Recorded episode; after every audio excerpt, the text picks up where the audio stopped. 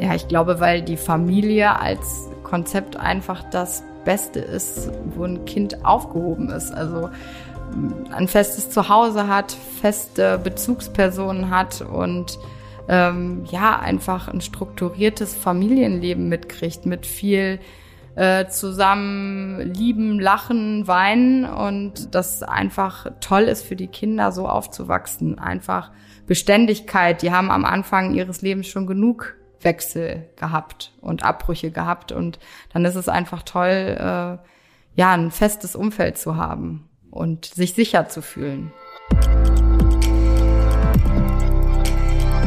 Netzwerk Pflegefamilien, der Podcast. Herzlich willkommen zur ersten Folge von Netzwerk Pflegefamilien, der Podcast. Ich freue mich sehr, dass Sie bei dieser Ausgabe dabei sind und wir gemeinsam in die Welt von Pflegefamilien eintauchen. Ich bin Steffen Sug, habe Erziehungswissenschaft studiert und arbeite seit einigen Jahren beim VSE Netzwerk Pflegefamilien und betreue da die Öffentlichkeitsarbeit. In dieser Folge geben wir Ihnen einen Crashkurs in Sachen Pflegefamilien. Das heißt, wir besprechen heute ganz kompakt viele relevante Themen und geben Ihnen einen guten Einblick, was es heißt, eine Pflegefamilie zu sein oder zu werden. Wir werden dabei Fragen auf den Grund gehen wie, was genau ist eine Pflegefamilie? Wie unterscheidet sie sich von Adoption? Oder welche Eigenschaften sollten Menschen mitbringen, die eine Pflegefamilie werden möchten? Bei mir sind heute zwei Familienberaterinnen und Berater, Jens Kalpein und Judith Wilbert, die seit vielen Jahren Pflegefamilien begleiten. Doch bevor wir ins Gespräch kommen, hören wir den ersten Teil der Geschichte von Barbara und Martin Pauli auf ihrem Weg zur Pflegefamilie. Frau Pauli hat sich vor einiger Zeit bereit erklärt, mit mir ein Gespräch zu führen und davon hören wir jetzt einige Ausschnitte. Barbara und Martin Pauli leben in einem Einfamilienhaus in Dormagen. Sie ist Ingenieurin und arbeitet bei einem Energieversorger in der Region. Beide sind Familienmenschen, haben mittlerweile einige Nichten und Neffen, mit denen sie oft zusammen sind. Nur mit eigenen Kindern will es nicht recht klappen, weshalb sie sich über das Thema Adoption informieren. Wir haben uns deswegen schon früh äh, vor allem mit Adoption und Auslandsadoption auseinandergesetzt. Ich würde sagen, so vor zehn Jahren ungefähr oder neun Jahren waren wir da bei Infoveranstaltungen und äh, da hat die Dame, die das ganzen Sachen vorgestellt hat, auch von Dauerpflege geredet und hat gesagt, das ist eine super Alternative zur Adoption. Und das war eigentlich das erste Mal, dass wir da überhaupt ja auf diesen Gedanken gekommen sind und auch da erste Informationen zu hatten, weil das irgendwie ja in der Gesellschaft sehr wenig thematisiert wird, wenn man da nicht irgendwie Kontakt zu Pflegekindern oder Pflegeeltern hat, was wir halt nicht hatten. Und ja, dann hat das halt mit dem leiblichen Kind doch noch geklappt. Dann war der erstmal da. Aber für uns war eigentlich immer klar, dass wir mehrere Kinder haben wollen, nicht nur ein Kind. Ich habe selber noch drei Geschwister, mein Mann hat noch einen Bruder und ja, sind halt totale Familienmenschen und gerne mit vielen zusammen und wollten nicht ein Einzelkind haben. Und das war uns auch einfach zu wenig. Wir wollten mehr leben im Haus und dann haben wir gesagt, ähm, wenn kein zweites kommt von alleine, dann warten wir, bis unser leiblicher Sohn so alt ist, dass er es versteht. Und haben immer gesagt, so ab fünf, dann ähm, verstehen die, was das heißt. Da kommt ein Kind, was uns braucht als Familie. Und ähm, ja, dann haben wir uns 2020 dann hier beim Jugendamt gemeldet und haben da ersten Kontakt geknüpft und uns informiert, wie das alles funktioniert und sind dann so ein bisschen über Umwege beim VSE gelandet. Hier ein kurzer Einschub. Die Landschaft der Jugendhilfe ist in Deutschland sehr unterschiedlich. So gibt es auch bei der Pflegekinderhilfe regionale Unterschiede. Als Pflegeeltern können Sie sich einerseits an das örtliche Jugendamt wenden oder sich bei einem freien Träger der Jugendhilfe melden. In beiden Fällen werden Pflegeeltern auf das Pflegeelterndasein vorbereitet. Wie die Vorbereitung genau durchgeführt wird, ob als Seminar, mit anderen oder in Einzelgesprächen, ist dabei unterschiedlich. Die Familie Pauli hat sich beim VSE NRW e.V. gemeldet, ein freier Träger in Nordrhein-Westfalen. Seit 1993 begleitet der VSE mit dem Netzwerk Pflegefamilien Menschen, die ein Pflegekind in ihr Zuhause aufnehmen. Alles beginnt mit einem Erstgespräch und der anschließenden Vorbereitung. Familie Pauli trifft sich mit Oliver Michel, Familienberater vom Netzwerk Pflegefamilien. Und dann haben wir erstmal einen Termin hier zu Hause gemacht mit dem Herrn Michel und ja, haben uns quasi kennengelernt. Also er hat den VSE vorgestellt, was äh, die so machen und wie so eine Vorbereitung auch ungefähr im Groben abläuft. Und wir sollten uns erstmal überlegen, ob das jetzt wirklich was für uns ist und ob das passen würde. Genau. Und das war eigentlich für uns direkt klar, dass das gut passt und äh, wir uns da aufgehoben fühlen. Zumal auch natürlich voll Corona war und bei dem anderen Vorbereitungsseminar war das in der Gruppe und es hieß schon, hm, vielleicht läuft das alles nur online, äh, wäre wahrscheinlich auch so gekommen. Und so war es natürlich angenehm. Wir haben das hier bei uns zu Hause gemacht, im vertrauten Umfeld. Unser Sohn war auch mit dabei oft und hat halt auch den Herrn Michel kennengelernt und auch so auch irgendwie schon eine Beziehung zu ihm aufgebaut. Also das ist klar, wenn der Herr Michel kommt, dann freut er sich.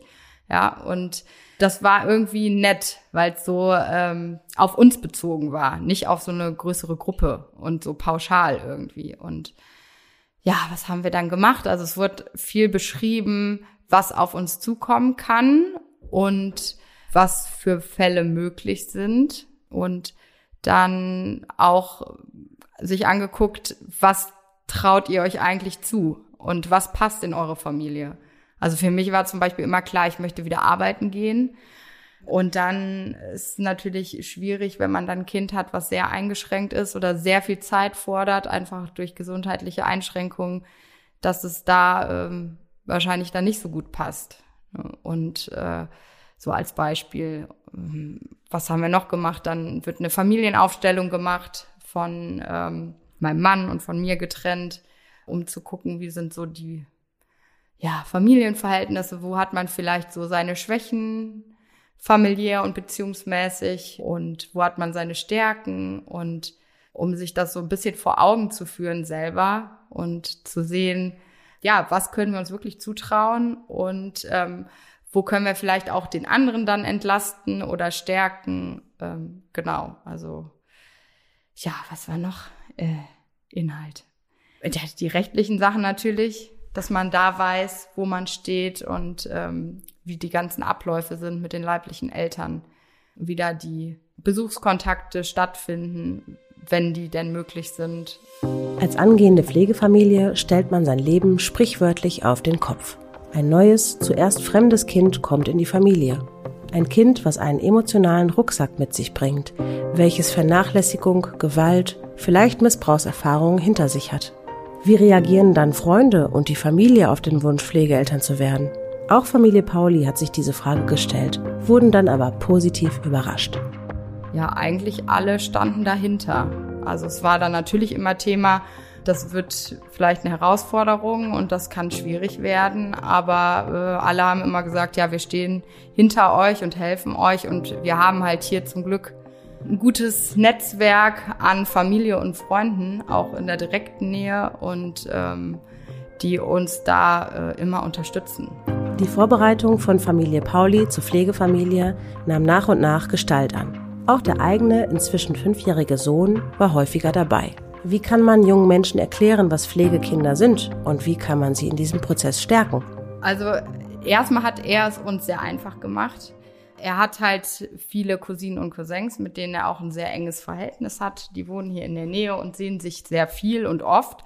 Und für ihn waren immer, ja, so Meilensteine äh, hat er dann damit beschrieben, das kann ich, wenn ich ein großer Bruder bin. Oder das will ich haben, wenn ich ein großer Bruder bin. Also für ihn war klar, ich werde großer Bruder. Das stand außer Frage, das war festgesetzt. Und damit hat er es uns irgendwie einfach gemacht. Wir haben halt gesagt, wir äh, möchten einem Kind helfen, äh, wo die Eltern sich nicht um das Kind kümmern können, weil sie krank sind. Und wir nehmen so ein Kind auf und dann bist du der große Bruder und das ist dein Geschwisterchen. Und das war dann für den selbstverständlich. Also es ist auch immer klar gewesen, das ist jetzt mein Bruder von Anfang an und ich glaube, die, die stellen das gar nicht so in Frage, weil die halt noch in so einem Alter sind.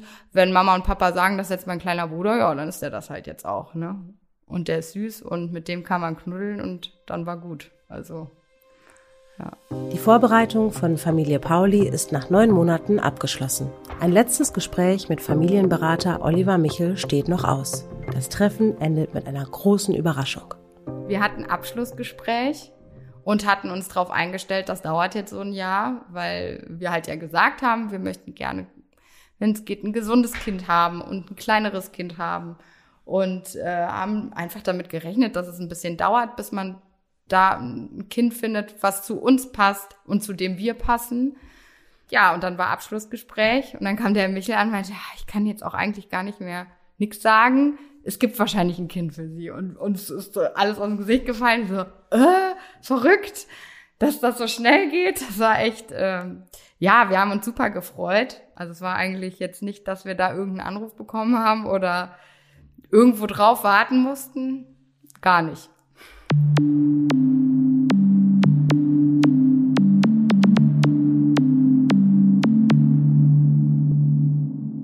Das war der erste Teil vom Interview mit der Pflegemutter Barbara Pauli. Lass uns darüber etwas ins Gespräch kommen. Bei mir sitzen Jens Kalpein und Judith Wilbert vom VSE-Netzwerk Pflegefamilien. Jens, du bist jetzt seit 20 Jahren beim Netzwerk Pflegefamilien. Ist ein freier Träger in der Jugendhilfe. Judith, du warst vorher 13 Jahre lang beim Jugendamt tätig. Also haben wir heute zwei Perspektiven, um auf das Thema Pflegefamilien zu blicken. Jens, aus deiner Erfahrung, wir haben jetzt gerade die Geschichte von Familie Pauli gehört und wir haben jetzt gerade geendet dass die Vorbereitung zu Ende ist und es gab das letzte Gespräch und der Berater kommt direkt mit einer Idee für ein Kind. Das geht wahrscheinlich nicht immer so schnell, oder? Nein, wie wir ja gehört haben von Familie Pauli, waren die auch sehr überrascht, dass das so schnell ging, quasi sofort am Ende der Vorbereitung. Das ist nicht unbedingt immer so und auch nicht unbedingt üblich. Normalerweise ist es eher so, dass wenn wir mit den Pflegeeltern die Vorbereitung beendet haben, dass dann eine Wartezeit entsteht. Die kann drei Monate sein, die kann auch ein Jahr sein, manchmal auch noch länger. Und in dieser Zwischenzeit ähm, halten wir Kontakt zu den Pflegeeltern, erkundigen uns mal, rufen die an. Die wenden sich auch manchmal an uns, weil sie über den Stand der Dinge Bescheid wissen möchten. Und manchmal laden wir die auch zu Veranstaltungen ein, je nachdem. Wie verläuft denn so ein, man nennt das ja Matching-Prozess? Was ist denn dabei wichtig und woher weiß man, ob eine Familie für ein Kind passen kann oder nicht? Naja, das versuchen wir in der Vorbereitung ja gemeinsam rauszubekommen. Also was für eine Idee von einem Kind haben die Eltern und äh, was glauben wir, was gut dahin passen können. Da gibt es sehr unterschiedliche Gründe. Wenn die bereits Kinder haben, dann hängt es äh, sehr von dem Alter ab. Manchmal auch von den räumlichen Gegebenheiten. Wenn Menschen zum Beispiel ein Kind mit Behinderungen aufnehmen möchten, dann muss das schon von der Wohnsituation auch passen. Es gibt viele Faktoren, mit welchen Verhaltensweisen können äh, Pflegeeltern oder glauben sie gut umgehen zu können. Das ist alles etwas, was wir in der Vorbereitung versuchen herauszufinden. Und unterm Strich ist es oft einfach auch eine Chemiefrage. Hm, woher kommen die Anfragen? Also seid ihr mit Jugendämtern in Verbindung? Also woher bekommt man Informationen über die Kinder, die gerade eine Pflegefamilie suchen? Ja, genau so ist es. Die Jugendämter melden sich bei uns und fragen sozusagen nach einer Vermittlungsidee. Also die Jugendämter haben nicht so viele Pflegefamilien, dass alle Kinder, die zur Vermittlung stehen, ähm, sie in Pflegefamilien vermitteln könnten. Und dann wenden sie sich an Träger. Das heißt, gerade wenn Kinder unter Umständen auch schon unterschiedliche Beziehungsabbrüche haben erleben müssen, wenden sich die Jugendämter an Träger. Und fragen nach und wenn wir Pflegefamilien vorbereitet haben, setzen wir uns in Verbindung, sofern wir im, im Team, sagen wir, also im Kollegenkreis, eine Idee davon haben, dass das eine gute Passung wäre. Und dann fängt der Prozess erstmal langsam an. Gehen wir nochmal an den Anfang von dem Interview zurück. Familie Pauli hat sich zuerst mit dem Thema Adoption beschäftigt. Und bei diesem Infogespräch, was Sie hatten, sagte die Dame vom Jugendamt, dass Dauerpflege auch eine gute Alternative wäre. Ähm, Judith, wie siehst du das mit dieser Alternative? Was ist denn da vielleicht gleich, was ist ähnlich und wo gibt's vielleicht aber auch Unterschiede? Also bei beiden ähm, Formen geht es ja darum, dass ein Kind dauerhaft eine neue Heimat findet, ne, eine neue Familie findet. Bei der Adoption ist es so, dass es rechtlich das eigene Kind der Familie wird. Also da wird im Geburtenregister ein Eintrag gemacht, dass das Kind von einer anderen Familie abstammt, aber die Geburtsurkunde wird neu ähm, geschrieben. Es wird der Name der Adoptivfamilie eingetragen in diese Geburtsurkunde und das Kind ist mit allen Rechten und Pflichten das eigene Kind der Familie. Die Adoptiveltern haben die Sorgerechtsanteile. Das ist bei einer Dauerpflegefamilie nicht selbstverständlich der Fall. Die Erbfolge ist automatisch geregelt. Auch das ist nicht ähm, automatisch bei Dauerpflege der Fall. Genau. Das heißt, es ist wirklich rechtlich gesehen das eigene Kind bei einer Adoption. Bei einer Dauerpflegefamilie ist das schon auch so gedacht, dass das Kind auf Dauer in der Familie bleibt, aber die Sorgerechtsanteile können bei den leiblichen Eltern liegen, bei einem Vormund, die können aber auch bei der Dauerpflegefamilie liegen.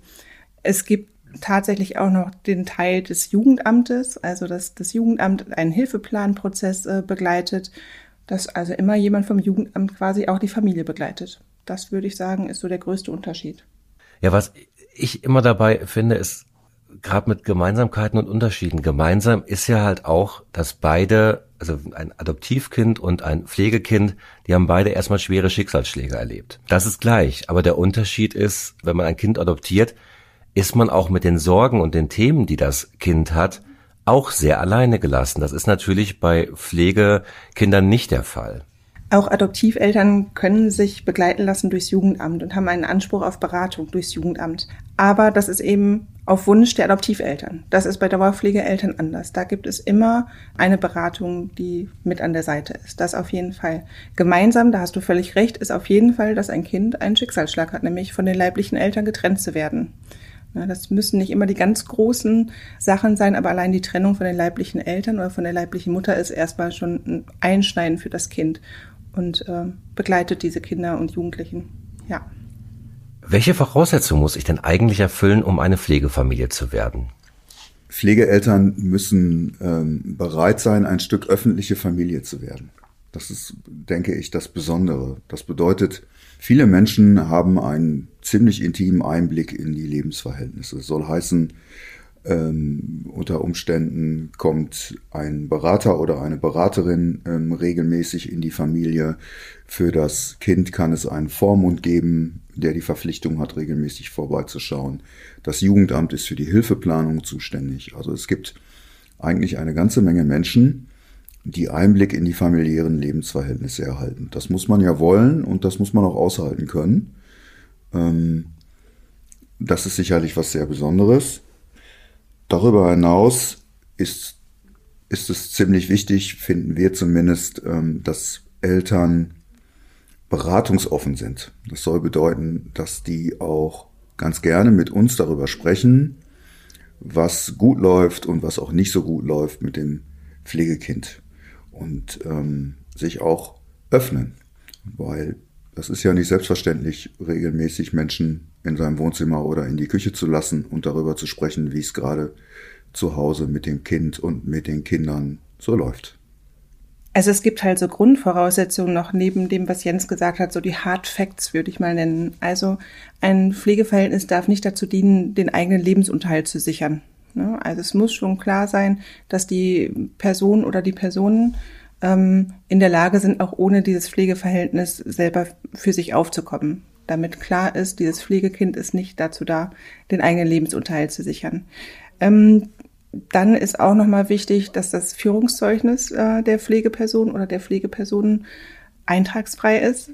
Ne, das ist natürlich Voraussetzung. Wenn ein Pflegekind in eine Pflegefamilie käme, wo jemand vorbestraft ist wegen Dingen, die dem Kindeswohl nicht gut tun, dann wäre das natürlich nicht gut für ein Pflegekind. Und dann wäre es noch oder ist es auch Voraussetzung, dass die Person oder die Personen, die das Kind aufnehmen und das Kind weiter begleiten wollen, nicht an einer lebensverkürzenden Krankheit leiden ne, und möglichst auch psychisch stabil sind. Das bedeutet nicht, dass jemand, der in der Vergangenheit mal eine depressive Phase hatte oder eine Therapie gemacht hat, nicht als Pflegeperson in Frage kommt. Ähm, aber jemand, der eine schwere psychische Erkrankung hat, ähm, die nicht, nicht gut eingestellt ist, zum Beispiel medikamentös, wäre sicherlich ein Ausschlusskriterium für die meisten Jugendämter. Nicht ausschlaggebend ist, ob die Person alleinstehend ist oder in einer Beziehung lebt oder welche sexuelle Orientierung sie hat. Wir haben durchaus auch Regenbogenfamilien, die wir begleiten. Oder auch das Alter ist nicht das entscheidende Kriterium. Also wir haben viele Pflegeeltern, die eben schon langen unerfüllten Kinderwunsch haben, eine dementsprechende Behandlung, ähm, Kinderwunschbehandlung mitgemacht haben und dann Sorge haben, so jetzt sind wir zu alt für ein Pflegekind. Und das ist nicht das ausschlaggebende Kriterium, das Alter. Im Interview hat Frau Pauli ja gesagt, dass der emotionale Rucksack des Kindes auch Teil so einer Vorbereitung ist. Nochmal in euren Worten, Jens, vielleicht fängst du an. Wie werden Pflegeeltern denn auf ihre Aufgabe vorbereitet und was ist euch dabei besonders wichtig? Also uns ist besonders wichtig, den Pflegeeltern auf Augenhöhe zu begegnen, weil wir denken, dass wir nur so eine vertrauensvolle Basis für eine gute Zusammenarbeit schaffen können. Wir erzählen den Pflegeeltern viele Beispiele darüber, was Pflegekinder so in die Pflegefamilie mitbringen können. Die haben ja, wie du gerade auch sagtest, einen emotionalen Rucksack im Gepäck, also viele schwierige Dinge erlebt und zeigen in den Pflegeverhältnissen dann auch häufig ziemlich originelles Verhalten, was für die Pflegeeltern nicht so einfach ist. Und wenn wir es schaffen, denen auf Augenhöhe zu begegnen und eine Beratungsbereitschaft zu erzeugen, dann können wir uns gemeinsam ganz gut auf die Suche nach den guten Gründen der Kinder machen, weil die Verhaltensweisen mögen zwar manchmal verstörend wirken, die Kinder haben aber gute Gründe, dass sie sich so verhalten, wie sie sich verhalten.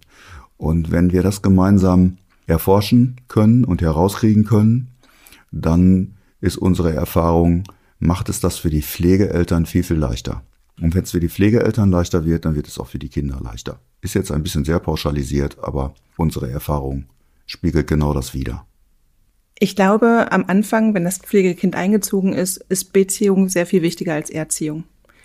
Die Kinder sind oft schon mit einem Regelwerk vertraut, wissen, was erwartet wird. Aber was fehlt, das ist auch das, was Jens am Anfang gesagt hat, ist Vertrauen in Erwachsene, Vertrauen in Bezugspersonen. Und da ist die Beziehung sehr viel wichtiger als die Erziehung. Frau Pauli hat ja auch von einer Familienaufstellung gesprochen, wo sie viel von ihrer eigenen Biografie, ihrer Familie erzählt hat. Warum ist die eigene Biografie eigentlich so wichtig und warum müsst ihr das wissen? Ich finde, in so einem Vorbereitungsprozess ähm, geht es ja auch ein bisschen darum, sich zu öffnen und zu vertrauen. Und ich finde, da müssen wir, die vorbereiten, auch sehr sensibel mit umgehen, weil die Menschen uns sehr viel Privates erzählen, was man nicht jedem Fremden einfach so erzählen möchte. Also es geht ja nicht darum, möglichst jemanden abzuscannen, irgendwie, um alle möglichen Geheimnisse rauszubekommen, sondern um die Familie gut kennenzulernen und zu wissen, wo sind auch Grenzen. Also welche Grenzen hat diese Pflegefamilie bei einem Pflegekind? Weil das ist in diesem Matching-Prozess, den Jens ja vorhin erläutert hat, auch total wichtig. Nicht nur zu wissen, was passt zu der Familie, sondern auch rauszufinden, was passt überhaupt nicht und was würde eine Familie sprengen. Weil Pflegefamilien stellen ihr Leben zur Verfügung und ich finde, da muss man ganz behutsam mit umgehen und gut gucken. Und dazu ist dieses total hilfreich und wichtig. Eine Frage hätte ich noch, bevor wir in den zweiten Teil von dem Interview von Frau Pauli gehen. Der Sohn von Familie Pauli wurde ja auch in die Vorbereitung mit einbezogen. Wie kann man denn so leibliche Kinder da eigentlich mitnehmen und wie kann man denen auch erklären, was da eigentlich gerade passiert und was ein Pflegekind ist? Für uns ist es wichtig und ähm, nicht nur für uns, sondern natürlich auch für das Jugendamt oder die Jugendämter, die leiblichen Kinder in die Vorbereitung mit einzubeziehen. Das heißt, die müssen ein Gesicht zu uns haben, die müssen auch spüren, dass wir Interesse haben dass wir auch gerne wissen möchten, wie die das denn finden, beziehungsweise auch gemeinsam mit den Eltern danach fragen, ähm, was unter Umständen für Schwierigkeiten auftreten könnten, aber auch was für schöne Dinge. Und das kann man auf verschiedene Art und Weise machen. Zum Beispiel, dass man mit denen mal was spielt und sich darüber unterhält. Ich finde es wichtig, dass man das versucht auch ein bisschen grafisch zu veranschaulichen. Kollegen und Kolleginnen malen auch gerne mal auf wie ist das denn eigentlich oder welche Idee hat ein Kind davon, wenn ein weiterer Mensch in die Familie kommt oder man nimmt Figuren oder Klötze und stellt das auf einem Tisch. Das ist für Kinder häufig total einfach. Da haben die oft viel weniger Hemmungen als Erwachsene. Dadurch erfährt man viel, wie die Kinder, aber auch die Eltern darüber denken. Und ich finde, die leiblichen Kinder sind eine ganz entscheidende äh, Komponente. Also das ist deren Familie, die sich verändert und dabei gehört zu werden, ist ganz essentiell für mich, damit es gelingen kann. Ne? Also, dass die eben wirklich auch das Gefühl haben, sie werden gehört und ernst genommen mit ihren Vorstellungen, mit ihren Sorgen, aber auch Wünschen. Okay, vielen Dank euch bisher. Lass uns doch in den zweiten Teil vom Interview mal reinhören von Frau Pauli und sehen, wie die Geschichte von ihr weitergegangen ist. Das Pflegekind von Familie Pauli ist zwei Wochen alt, als es zu einer Bereitschaftspflegefamilie gekommen ist. Um das Kind kennenzulernen und den Übergang so leicht wie möglich für alle Parteien zu gestalten, findet eine sogenannte Anbahnungsphase statt. Bei Familie Pauli waren das sechs Wochen intensiven Kennenlernens. Die Bereitschaftsfamilie hat sie in dieser Zeit gut unterstützen können. Die war einfach toll, also eine super Familie mit auch großen Kindern dabei. Ich glaube, der jüngste war damals sechs. Die haben diese Anbahnung auch so toll mit uns gemacht. Wir haben auch immer noch Kontakt und treffen die auch nächstes Wochenende wieder. Dadurch war diese Anbahnung total angenehm und ähm, super persönlich und der war schon so angekommen in dieser Familie. Die haben den so toll aufgenommen. Das war so ein ganz ausgeglichenes Baby. Total. Also der hat auch die erste Nacht hier direkt super geschlafen, wo ich gedacht habe, hoffentlich schläft er hier überhaupt. Der hat so fremdes Bett und alles fremd. Aber ähm, ja, das war also alles ganz normal. Und äh, das hat sich jetzt eigentlich so durchgezogen. Also da war jetzt nichts, wo man jetzt sagen könnte, das erklären wir uns jetzt dadurch, dass es ein Pflegekind ist oder dass er halt schon Beziehungsabbrüche hatte. Und diese ähm, Anbahnung war ähm, so, dass wir uns, glaube ich, auch nur viermal getroffen haben. Also äh, fünfmal. Einmal beim Träger der Bereitschaftspflegefamilie, das war das erste Treffen. Das war noch so ein bisschen unpersönlich und verkrampft, würde ich sagen. Beide Betreuer von den Trägern waren dabei und dann ach, war das irgendwie so ein bisschen im, in dieser Büro. Ähm, Umgebung und das war einfach so ein bisschen komisch. Und das nächste Mal waren wir dann zweimal bei der Bereitschaftspflegefamilie. Und ja, die waren so lieb, die haben uns direkt den Kleinen so gegeben und wir waren mit dem spazieren, der ist mir in der Trage eingeschlafen und es war einfach total schön. Und dann kam äh, die Pflegemutter noch zweimal mit hierhin und ähm, ist dann halt auch mal weggefahren, einkaufen gefahren und ähm, ja, und beim nächsten Mal hat sie ihn hier abgegeben und hier gelassen. Ja. Über Nacht hat sich das Leben von Familie Pauli geändert. Ein zweites Kind lebt seit diesem Tag bei ihnen. Barbara Pauli hat noch genau den ersten Morgen als vierköpfige Familie vor Augen.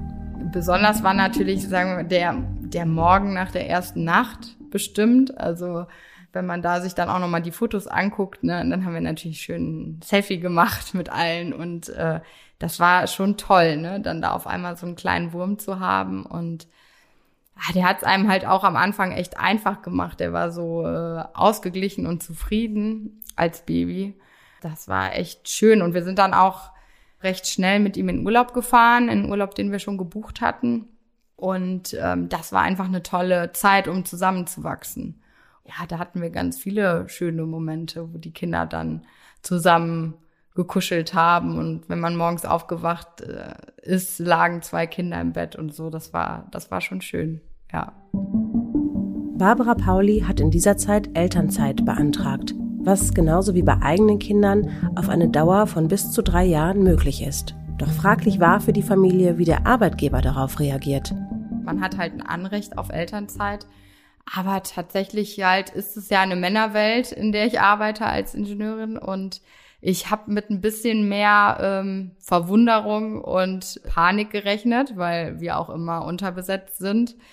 Aber äh, die haben ehrlich gesagt alle ganz toll reagiert. Also mein Teamleiter sowieso, das habe ich aber auch nicht anders erwartet und aber auch mein Abteilungsleiter war direkt, ja, herzlichen Glückwunsch und dann bist du wohl bald weg. Und das war ja dann wirklich schnell. Ich denke, das war so äh, drei Wochen, bevor ich dann auch weg war. Ne? Also ja, das ging dann alles fix. Aber die haben super reagiert. Das hat alles mit der Elternzeit easy geklappt. Die, äh, also auch von den Personalern her war das alles kein Problem. Eine Sorge, die man sich halt gemacht hat, die dann aber eigentlich ja kein Problem war. Familie Pauli hat sich in den kommenden Monaten in das Leben zu viert gut einspielen können. Der Sohn von Familie Pauli ist seitdem großer Bruder und er genießt seine neue Rolle. Ja, der hat sich einfach total gefreut.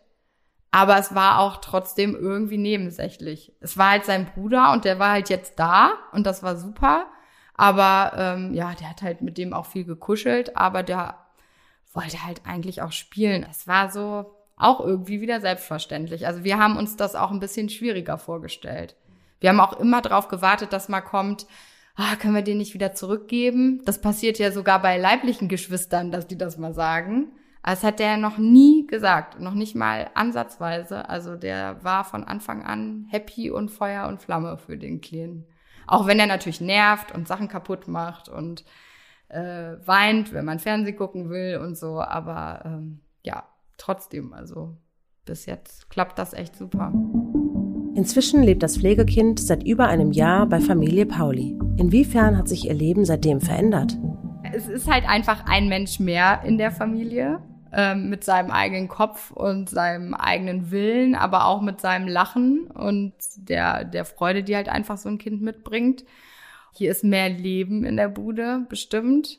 Ähm, ja, was, was hat das noch mit uns gemacht? Ich meine, man setzt sich natürlich schon durch dieses Thema Pflegefamilie viel damit auseinander. Wie steht man zueinander? Was kann man sich zutrauen gegenseitig? Auch diese schwierigen Situationen, wo man vielleicht sich am Anfang noch nicht sicher ist, bleibt das Kind jetzt wirklich bei uns? Klappt das alles? Oder geht's vielleicht doch noch mal weg oder zu den leiblichen Eltern? Was für mich immer Thema war, ähm, das hat uns bestimmt auch noch mal ein Stück weiter zusammengeschweißt als Familie. Und das hat auch unser Großer mitbekommen. Und der, ähm, ja, denke ich, ist halt sowieso an der ganzen Situation gewachsen und ganz stolz gewesen und ja, auch ein Stück weit mutiger geworden. Ja. Pflegekinder haben zwei Familien. Einmal die Pflegefamilie, in der das Kind lebt, und dann die eigentlichen Eltern.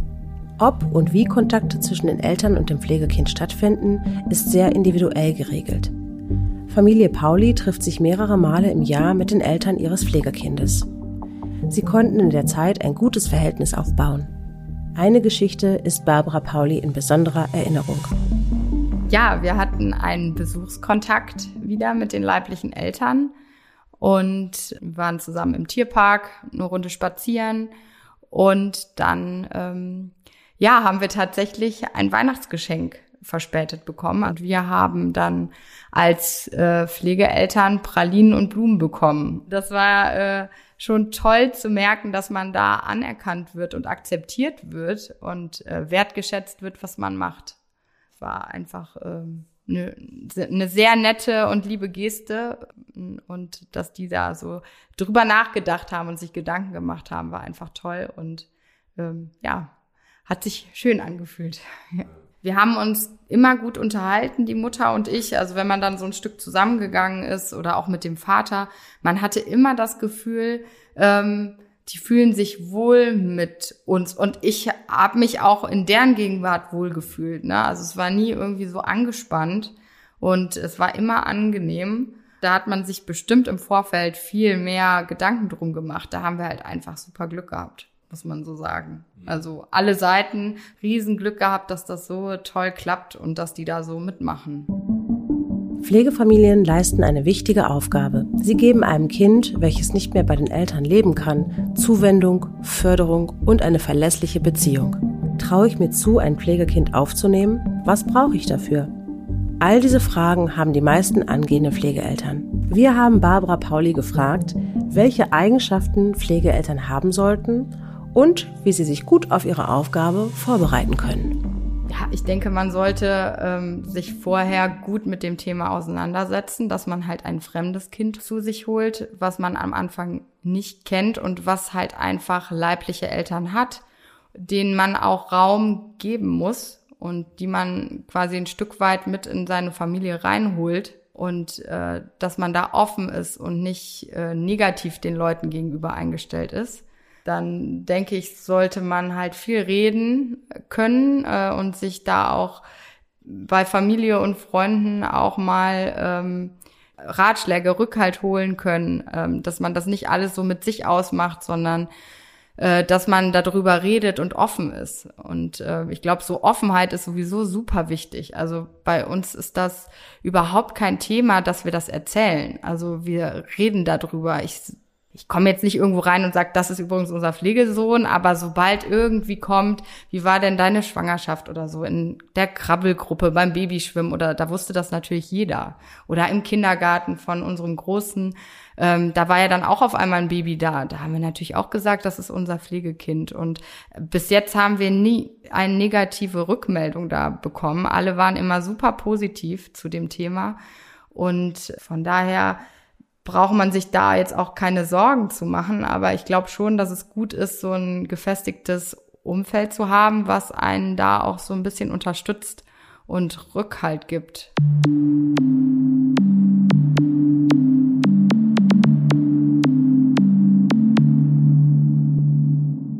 Ja, das war der zweite Teil. Ich finde, man merkt Frau Pauli wirklich an, wie sehr sie das Leben als Pflegefamilie bereichert. Wir haben eben gehört, dass Ihr Pflegekind mit zwei Wochen in eine Bereitschaftspflege gekommen ist. Was ist denn die Aufgabe einer Bereitschaftspflegefamilie und was passiert dort? Was ist eine Bereitschaftspflege? Es ist keine Pflege, die auf Dauer angelegt ist, sondern eine Form der Pflege, in der ähm, eine Klärung stattfindet. Wie geht's weiter für dieses Kind? Geht dieses Kind zurück zu den leiblichen Eltern? Wird dieses Kind in einer Dauerpflegefamilie untergebracht? Oft passieren in diesem Zeitraum die gerichtlichen Verfahren. Genau, das klingt so, als würde es nicht so lange dauern, aber Bereitschaftspflegefamilie kann lange dauern für ein Kind. Und äh, das ist der Übergang quasi. Die Zeit des Kennenlernens von Familie Pauli mit ihrem Pflegekind, das ging ja alles sehr, sehr schnell. Das Kind war ja auch ein Baby. Wie ist das denn mit älteren Pflegekindern? Wie verläuft da jetzt beispielsweise so ein erster Kontakt? Das kann sehr unterschiedlich sein. Ein erster Kontakt kann zum Beispiel so verlaufen, dass das potenzielle Pflegekind gar nicht weiß, dass Pflegeeltern, die sich interessieren, ähm, gerade da sind. Also es gibt sogenannte Blind Dates. Beispielsweise, wenn das Kind in einer Heimeinrichtung lebt, dann würde es mit dem Bezugserzieher oder der Bezugserzieherin beispielsweise in den Zoo gehen und trifft dort mehr oder weniger zufällig Eltern, die auch erstmal noch nicht als Pflegeeltern benannt werden. Man kann sich darüber streiten, ob das eine gute Idee ist oder nicht. Für die Pflegekinder ist es aber erstmal hm, oder für die potenziellen Pflegekinder erstmal eine Entlastung, weil sie nicht sofort mit diesem Thema so konfrontiert sind und mal ein bisschen aus der Entfernung gucken können. Und dann wird das in der Einrichtung und äh, mit dem Jugendamt oder mit einem Träger im Nachhinein ganz gut besprochen. Wie hat das Kind reagiert? Welchen Eindruck hatten die Pflegeeltern? Und dann könnte man regelmäßige Kontakte planen. Beispielsweise erstmal einmal in der Woche, wo es darum geht, sich erstmal ein bisschen distanzierter kennenzulernen und dann wird der Kontakt intensiviert. Wir nennen das Anbahnungsphase. Intensiviert bedeutet, dass man sich häufiger als einmal in der Woche trifft, dass man auch mal was alleine miteinander macht, ohne die Erzieherin oder den Erzieher. Irgendwann besuchen die Pflegekinder erstmal in Begleitung die Pflegeeltern zu Hause. Und wenn das passiert ist, dann geht es in der Regel relativ schnell, weil dann allen Beteiligten klar ist, es gibt sozusagen den Wunsch, zusammen zu leben. Also das potenzielle Kind weiß das dann, die Pflegeeltern wissen das. Das ist kommuniziert worden mit allen Beteiligten. Und man versucht das Kennenlernen und die Beziehung zu intensivieren. Und äh, bis es dann hoffentlich zu einem Umzug kommt, wo sich immer alle ziemlich drauf freuen.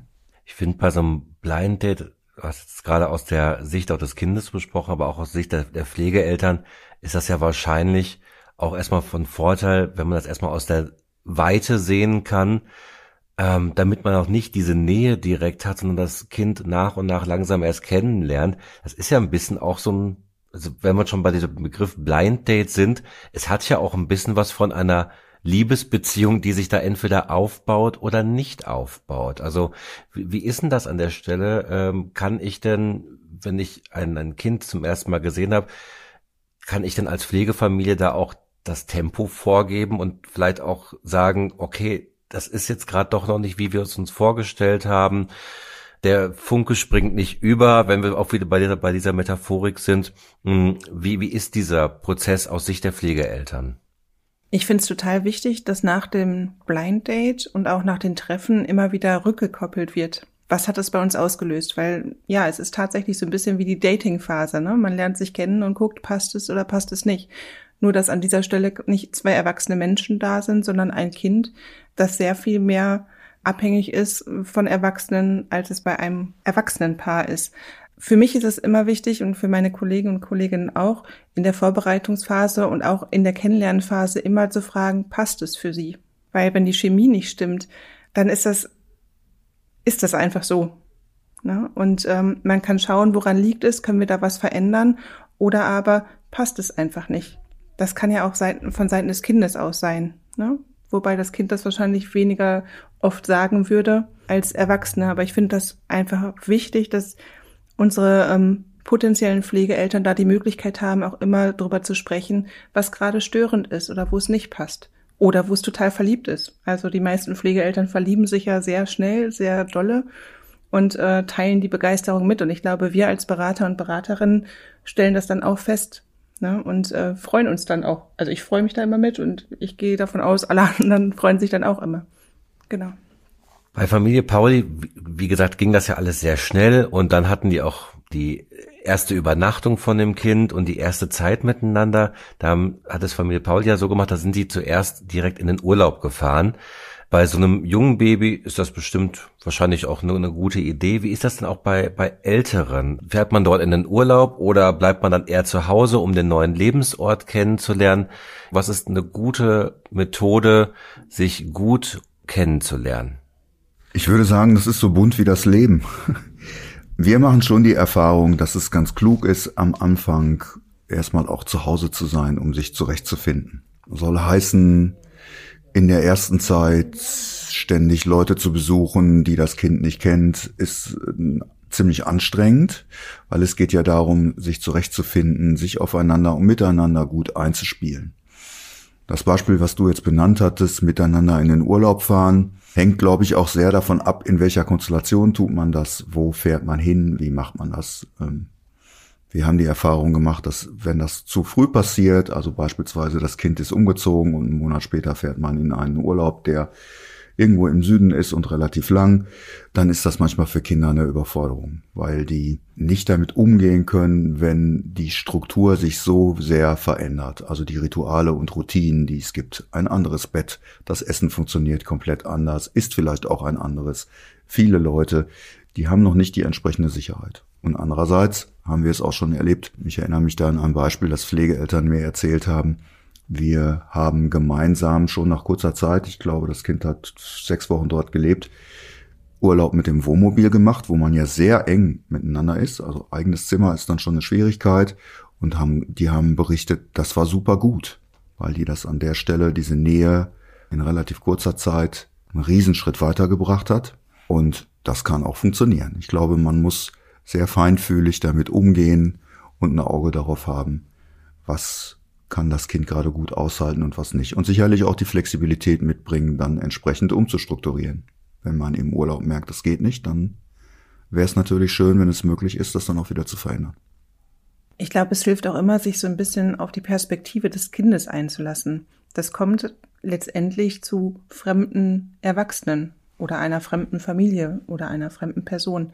Und da kann es durchaus hilfreich sein, nah in Kontakt zu sein, wie in so einem Wohnmobil um halt sich kennenzulernen, festzustellen, wie ticken wir alle miteinander. Aber es kann auch einfach manchmal hilfreich für Kinder sein, nicht sofort so eng in den Kontakt zu gehen, weil das vielleicht auch bedrohlich sein kann. Und da stimme ich Jens völlig zu. Das ist so bunt wie das Leben. Und äh, ich hoffe, da begleiten wir unsere Pflegeeltern auch immer gut, um zu schauen, was passt gerade für euch und für das Kind.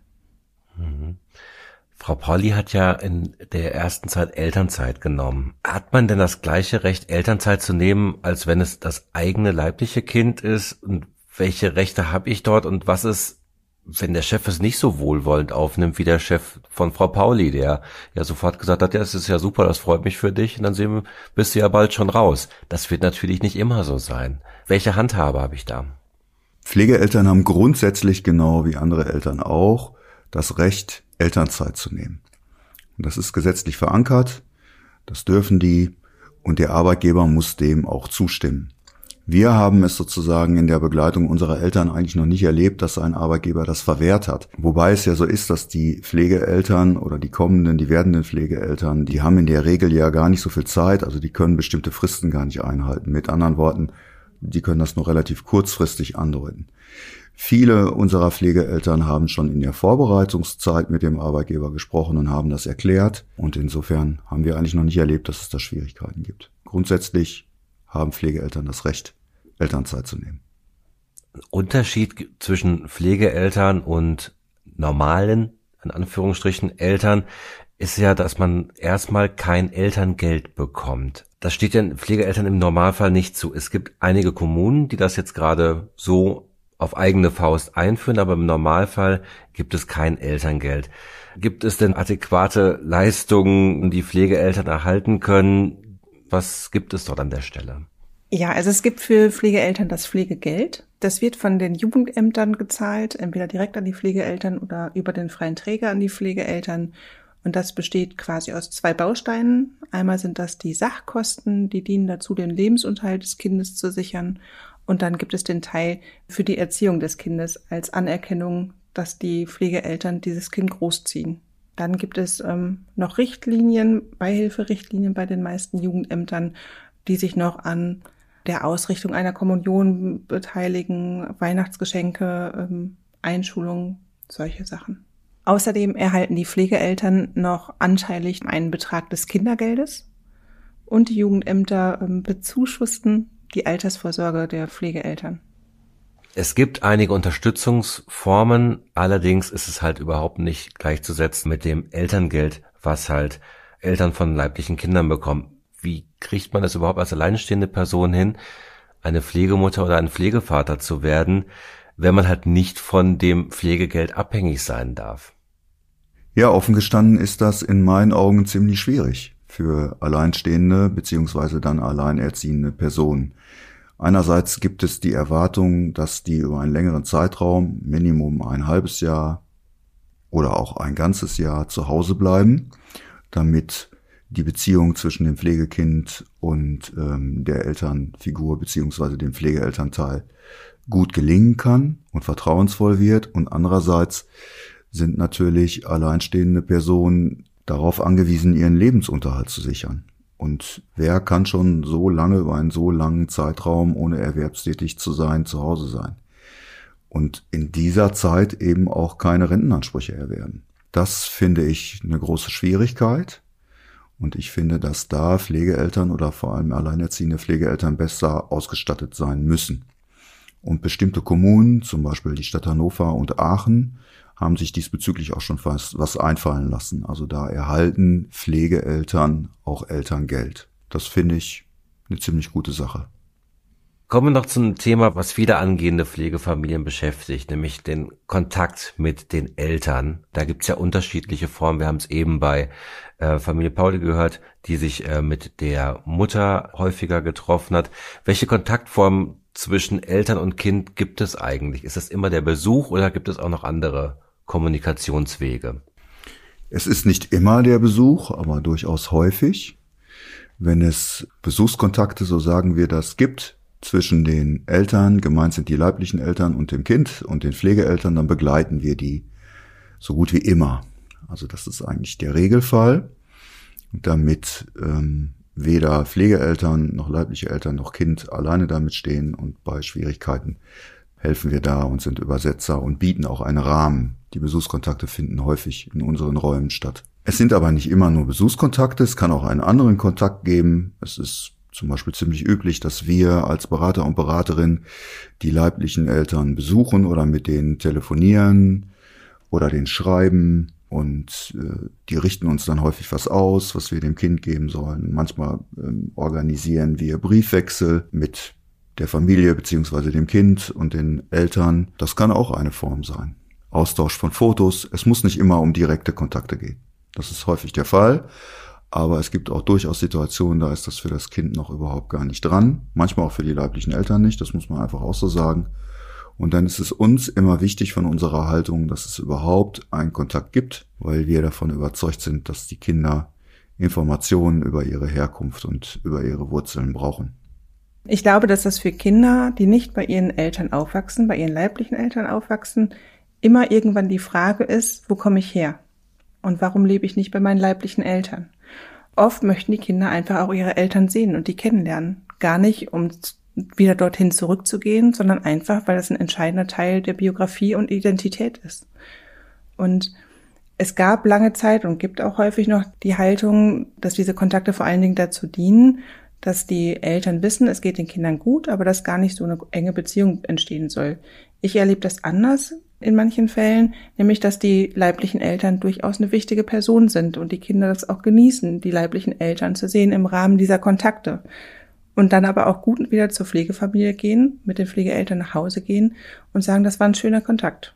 Ja, wir machen die Erfahrung, dass es für die Kinder wichtig ist, sich möglichst kontinuierlich und einigermaßen regelmäßig mit ihrer Biografie auseinanderzusetzen. Also als Beispiel, wenn Kinder über einen längeren Zeitraum, angenommen, die kommen mit drei Jahren in eine Pflegefamilie und die haben bis zu ihrem zehnten oder zwölften Lebensjahr keinen Kontakt, dann finde ich das häufig für die Kinder schwieriger, als wenn es einen regelmäßigen Kontakt gegeben hätte.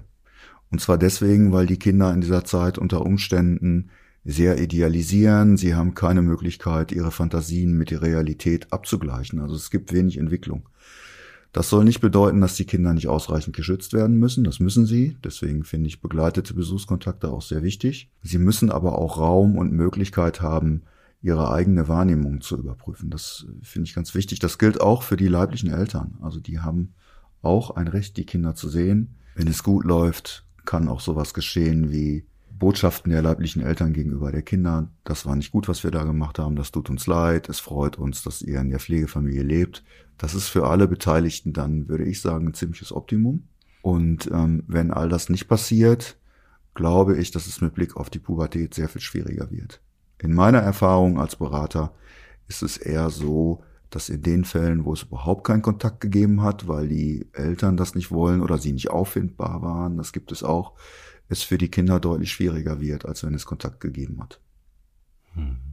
Hat Frau Pauli ähm, ja eben auch dieses Beispiel gesagt, dass sie von den von der Mutter Pralinen zu Weihnachten geschenkt bekommen. Das ist natürlich ein Idealbild, wie die Zusammenarbeit zwischen Pflegeeltern und der Mutter an der Stelle überhaupt sein kann.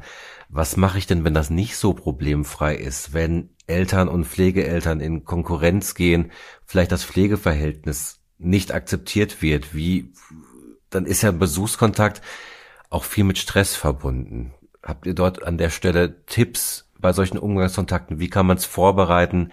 Wie kann man es nachbereiten? Was gebe ich meinem Pflegekind eigentlich auch an der Stelle mit als Signal? Also in meinen Augen ist es schon wichtig, dass die Pflegekinder in Besuchskontakten nicht die Botschaft erhalten, ich bin nicht einverstanden, dass du dort lebst und ich möchte, dass du wieder zu mir zurückkommst. Das versuchen wir durch die Kontaktgestaltung im Vorfeld zu vermeiden. Uns ist es schon wichtig, mit den leiblichen Eltern darüber zu sprechen, was es für ein Kind bedeutet, sollte es solche Botschaften bekommen. Und auf der anderen Seite, was können Sie im positiven Sinne dem Kind mitgeben, damit es Ihrem Kind gut geht? Das ist das, was Pflegeeltern und leibliche Eltern gemeinsam haben, der Wunsch, dass es dem Kind gut geht. Und wir als Familienberater oder Fachberater und Fachberaterinnen spielen da für mich auch eine große Rolle. Also nochmal mit den Pflegeeltern auch zu besprechen, wie ist das für die leiblichen Eltern, wenn das Kind, das leibliche Kind zu den Pflegeeltern Mama oder Papa sagt. Das ist ein Stich ins Herz. Und da einfach diese Perspektive nochmal zu vermitteln. Umgekehrt genauso auch für die leibliche Familie da zu sein und denen zuzuhören, wie weh das tut. Und auch wenn das Kind gerade nie, die Eltern nicht sehen möchte, einfach die Informationen weiterzuleiten und mit denen im Kontakt zu bleiben, auf Augenhöhe und eben nicht verurteilen, ihr habt euch nicht gut um das Kind gekümmert und eigentlich habt ihr echt alles verbockt, sondern den Eltern zu zeigen, wir sehen, dass, es, dass euch euer Kind wichtig ist und wir möchten euch dabei unterstützen, in diesem Rahmen Kontakt zum Kind zu haben. Bei dem Stichwort Dauerpflege sind ja viele, so wie bei Frau Pauli, die mit der Idee kamen, Adoption und sich dann doch, weil Adoption auch nicht immer so leicht ist. Es gibt auch sehr, sehr wenig Kinder, die überhaupt zur Adoption stehen.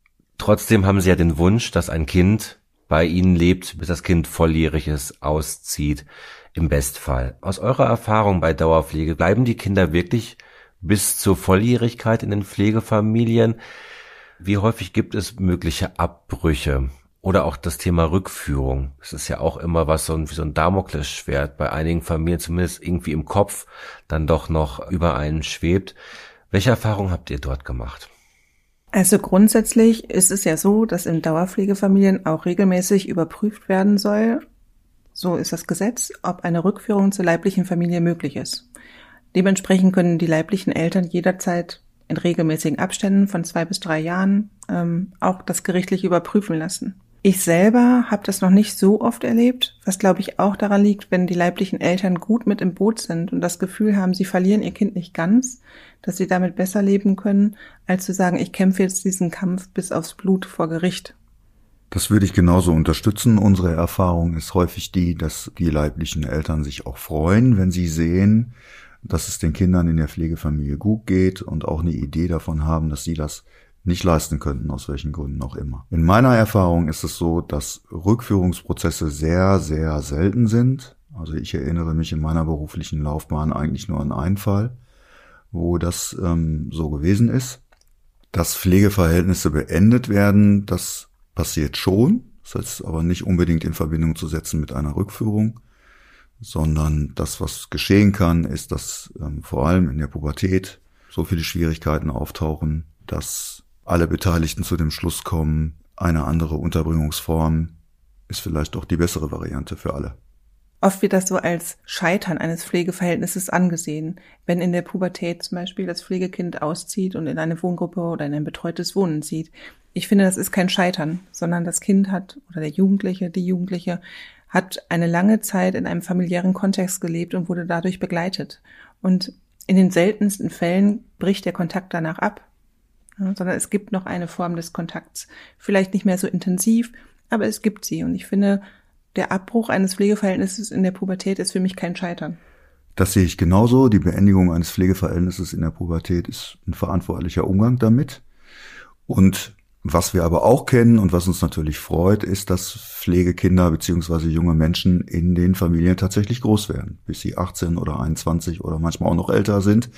Dann endet in aller Regel die Jugendhilfemaßnahme spätestens mit 21 und dennoch hat sich so viel familiäre Bande entwickelt, dass sie dort bleiben oder wie andere junge Menschen auch ausziehen und den Kontakt halten. Das gibt es auch.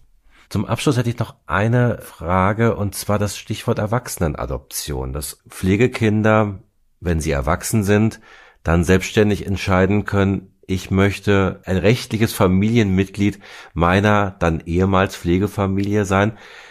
Kommt das häufiger vor und hast du da Erfahrungen, Jens? Ich weiß aus meiner beruflichen Laufbahn einige Beispiele, wo das der Fall ist wo sich dann die jungen Erwachsenen und die Pflegeeltern sehr bewusst dafür entschieden haben, genau das zu machen. Zum Teil auch äh, mit den entsprechenden erbrechtlichen Fragen, die da dran hängen, so es das durchaus auch gibt. Und ich finde das dann sozusagen auch schön, weil es so ein bewusster, ein bewusster Zug ist. Ganz anders, als wenn ein kleines Kind aufgenommen wird oder adoptiert wird. Das kann dann ja nicht entscheiden. Und das Gibt es durchaus häufig. Also ich wüsste aus unseren Reihen einige Familien, wo das der Fall ist. Vielen Dank für dieses sehr informative und nette Gespräch euch beiden. Damit kommen wir auch zum Schluss der Sendung. Ich hoffe, Ihnen hat's genauso viel Spaß beim Zuhören gemacht. Unser Podcast kommt ab jetzt monatlich raus. Immer am ersten Freitag im Monat. Um keine Ausgabe zu verpassen, abonnieren Sie uns doch einfach bei dem Podcast-Anbieter Ihres Vertrauens. In der kommenden Folge gehen wir näher auf das Thema Pflegekinder haben zwei Familien ein. Unter anderem führe ich dabei ein Gespräch mit einer Mutter, die ihr Kind in Dauerpflege gegeben hat. Zum Schluss möchte ich Ihnen noch einige Gründe mit auf den Weg geben, warum es sich lohnt, eine Pflegefamilie zu werden. Diese Gründe kommen nicht von mir, sondern von Pflegefamilien, mit denen ich in der letzten Zeit gesprochen habe. Na, noch ein besonderer Moment für mich persönlich war, wir haben sie äh, in ihr Bett gebracht. Sie hat mittlerweile ein Hochbett und äh, wir stehen also an ihrem Bett und sie, sie, sie steht so ein bisschen auf und sagt, ach kommt mal her und nimmt uns in den Arm und sagt, ich bin so froh, dass ihr meine Familie seid. Man guckt jeden Tag in die Augen eines strahlenden Kindes, von, von, das ist von unglaublichem Wert. Das, was wir auch von den Kindern zurückbekommen, oder in dem Fall von unserer Pflegetochter zurückbekommen, diese Gefühle und dieses Glück, was man den Kindern mitgeben kann und bescheren kann, das ist so ein Anreiz, der sehr hoch ist. Ich frage sie zwischendrin immer mal, ob sie glücklich ist. Und, und was ein Kind braucht, um glücklich zu sein. Und ich glaube, das beste Feedback holt man sich halt wirklich bei seinem Kind. So, da kriegt man das ungeschönt, da ist es ehrlich. Und dann hat sie ganz trocken gesagt, dass sie glücklich ist und dass sie nichts weiter braucht als ihre Familie. Und Pfannekuchen. Oh, und Pfannekuchen, genau, das hat sie dann noch hinterhergesetzt. Aber sie hat das halt genau so gemeint, genau so, wie sie das gesagt hat. Ja. Geduld, Liebe, Humor. Humor ist das A und O. Ohne Humor läuft gar nichts.